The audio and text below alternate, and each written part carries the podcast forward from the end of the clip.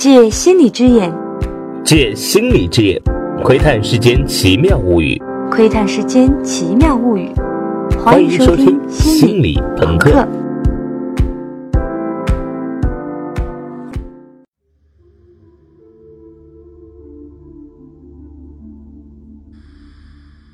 大家好，前几天我在豆瓣上打出了今年以来的第一个一颗星，打给了上周上映的真人版《攻壳机动队》。我是押井守大神导演的两部剧场版动画《攻壳机动队》的脑残粉，那两部《攻壳机动队》我至少录过十几遍以上，尤其是第一部，在我心目中是满分五星的话，恨不得打十颗星的神作。所以这回看到真人版被糟蹋成这副鸟样子，也就特别的愤怒和失望。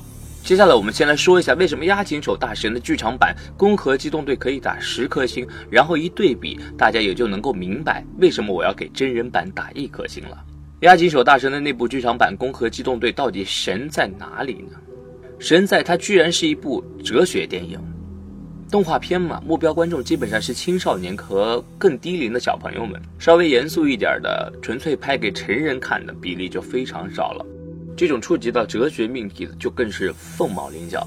当然，电影这种视听艺术，包括动画片在内，更适合用来讲故事，实际上是不太适合去表现这种抽象的哲学思考的。《攻壳机动队》也并没有真的给你上一节哲学课，它借用高晓松的一个说法，是让你闻到了哲学的味儿，而这就已经非常了不得了。那么它里面触及的哲学思考是什么呢？其实紧扣片名《Ghost in the Shell》。Ghost 呢，在片子里指人的自我意识，也就是灵魂，而 Shell 是躯壳，也就是灵魂的载体。押井守想要探讨的就是灵魂与它载体之间的关系。在这个主题下面，押井守导演问了两个问题，用大白话来讲，第一个问题是：灵魂是不是只有在一个肉身里，只有在一具有血有肉的身体里存在呢？第二个问题呢？是在第一个问题的基础上追问：如果灵魂是可以摆脱肉身，以其他的方式存在的，那么反过来看，我们这具缺陷重重、限制多多的躯壳，是不是就成了阻碍灵魂进一步升华的瓶颈呢？对于这两个天问，押井守在《攻壳机动队》里给出的思考，我们二十多年后回头去看，也还是相当耐人寻味。在那一版《攻壳机动队》里，一个叫傀儡师的计算机程序，由于接触了网络里的大量信息而变得越来越复杂，最后就产生了自我意识。傀儡师的诞生回应了刚才说的第一个问题：血肉之躯也许并不是灵魂的唯一容器。人类的大脑说白了，只是一个高度复杂的神经网络。既然灵魂可以在由神经细胞组成的网络里诞生，那么你有什么理由确定它就一定不会在一个由电子元件或者计算机算法组成的网络里诞生呢？而这就是让片子里的主角素子姐姐意识到，如果计算机网络里可以产生灵魂，那人类自己的灵魂又何必非得局限在一个有机体里呢？于是，在最后，素子下定决心放弃自己的肉身，步入一个宽广无边的网络世界。其实很多科幻小说都有这样的情节：人类抛弃现实，接入网络。那些小说大都把这个叫做数字移民，只是从这边移过去了，你其实还是你，没有什么本质上的大变化。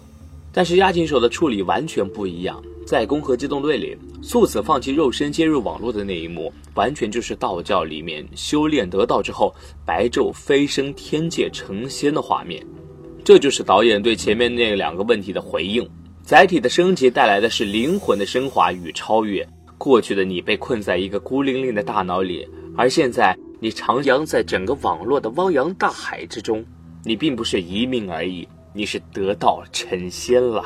以前 CCTV 有一个形象宣传片，里面有一句很心灵鸡汤的 slogan，说：“心有多宽，舞台就有多大。”这其实是很唯心主义的。但押井守的思考呢，正好是把这句话反过来。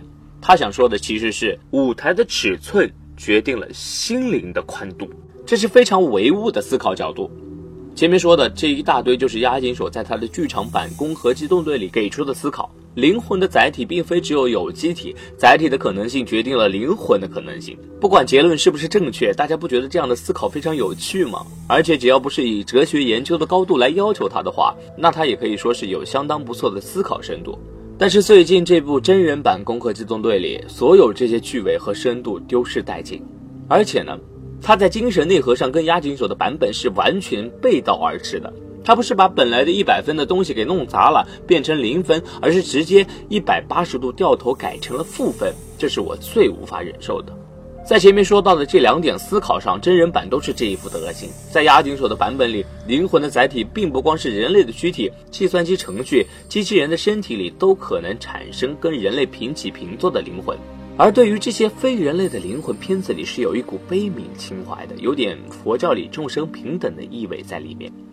而真人版呢？当女主角看着那个艺伎机器人的尸体，说自己跟他很像的时候，旁边的科学家立刻跳出来反驳说：“不对，你虽然身体是机器，但是你有一个人类的大脑，你有人类的心，这才是根本。你有灵魂，他们没有。”抱歉，我记不清具体的台词了，因为片子太烂，中途看迷糊了好几次。但大概就是这么个意思。这句台词是什么意思？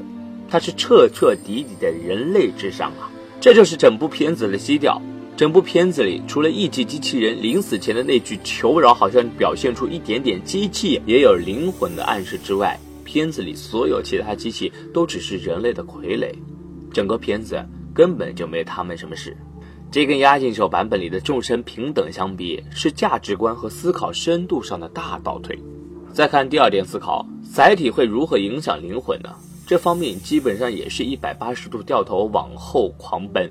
真人版《攻壳》的导演可能是看过 CCTV 那个邪教片，因为片子最后落脚在一句台词上：“是你的行动定义了你是谁。”这不就是彻底的唯心主义吗？